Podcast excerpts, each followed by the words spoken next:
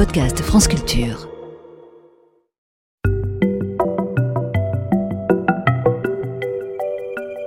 Ne vous êtes-vous jamais demandé quelle place avait le hasard en science?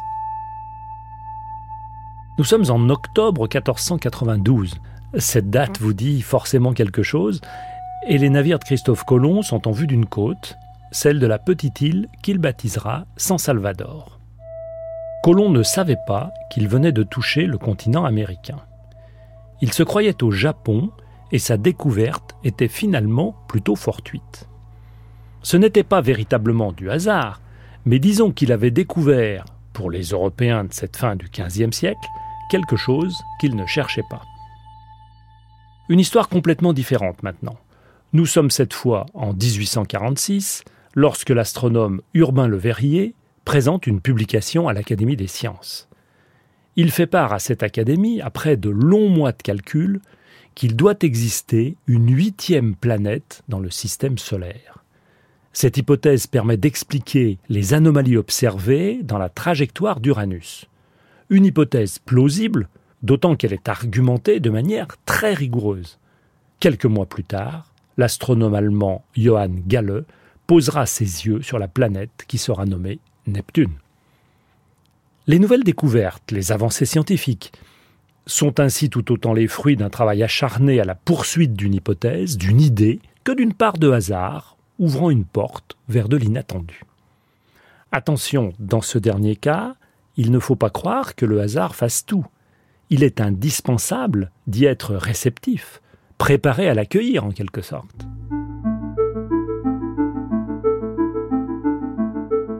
Allons faire un tour du côté de la médecine et de la biologie. Nous avons en mémoire l'histoire du biologiste Alexander Fleming, qui poursuivait des recherches sur des bactéries, des staphylocoques, dans son laboratoire de Londres. Après avoir laissé son laboratoire en désordre pour partir plus vite en vacances, il constate que ses boîtes de culture ont été contaminées par des champignons. Des champignons qui ont bloqué le développement des bactéries, aucune bactérie à proximité de ces champignons. Nous étions en 1928 et il venait de découvrir par hasard la pénicilline et donc les antibiotiques. Certes, par hasard, sans l'avoir voulu, mais en ayant le bagage scientifique pour interpréter et comprendre la portée de ces observations. Une autre histoire de vacances.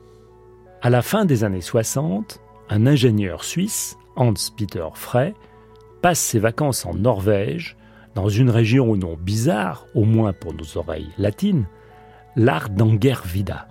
Il s'agit d'un plateau en altitude, autour de 1000 mètres, parsemé de lacs et de zones humides. Notre Suisse se promène et par réflexe de chercheur curieux collecte un échantillon de sol. De retour dans son laboratoire dans une grande firme pharmaceutique, il laisse traîner son échantillon. Deux ans plus tard, son collègue, le professeur Jean-François Borel, se penche sur cet échantillon. Il y découvre, un peu par hasard, un champignon microscopique, Tolipocladium inflatum, encore un nom bizarre. Il en extrait une molécule de forme circulaire, baptisée cyclosporine. On teste la molécule comme antibiotique, classique pour un champignon, c'est raté. On la teste comme anticancéreux, encore raté. Pas loin de tout abandonner en 1972, Borel découvre que ce champignon a un effet immunosuppresseur. Il a du mal à répliquer ses expériences. Et en plus, Sandoz, l'entreprise, ne s'intéresse plus à l'immunologie. Il choisit néanmoins de persévérer. En 1978, l'anglais Roy Calne traite des patients greffés du rein à la cyclosporine. C'est un succès. Depuis, tous les greffés du monde vivent grâce à la cyclosporine ils peuvent remercier Hans-Peter d'avoir passé ses vacances en Norvège.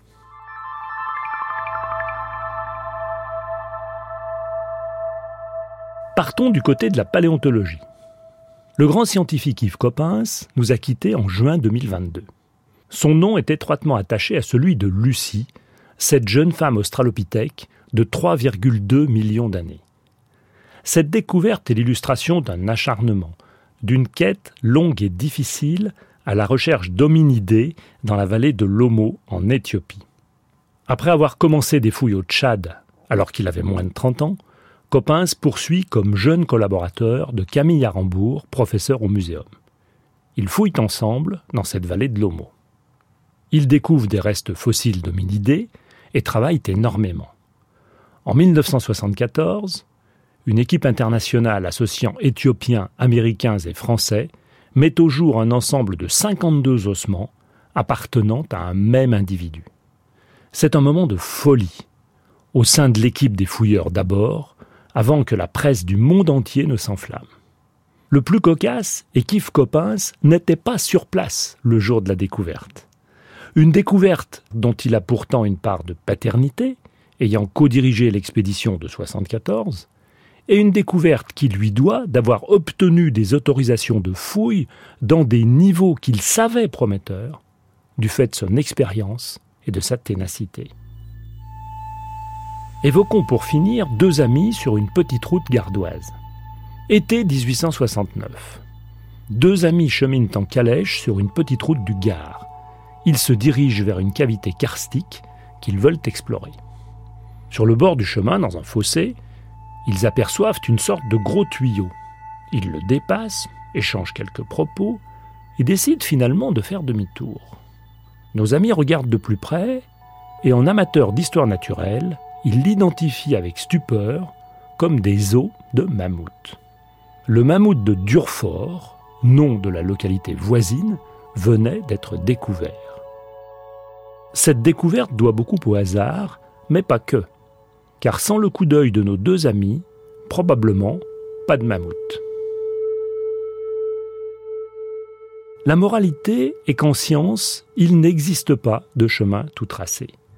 Les découvertes se font tantôt par un concours de circonstances, tantôt à la suite d'une robuste obstination. Dans tous les cas, la curiosité en est l'ingrédient principal. Celui qui donne l'énergie de l'obstination, comme celui qui rend l'esprit réceptif à des observations inattendues.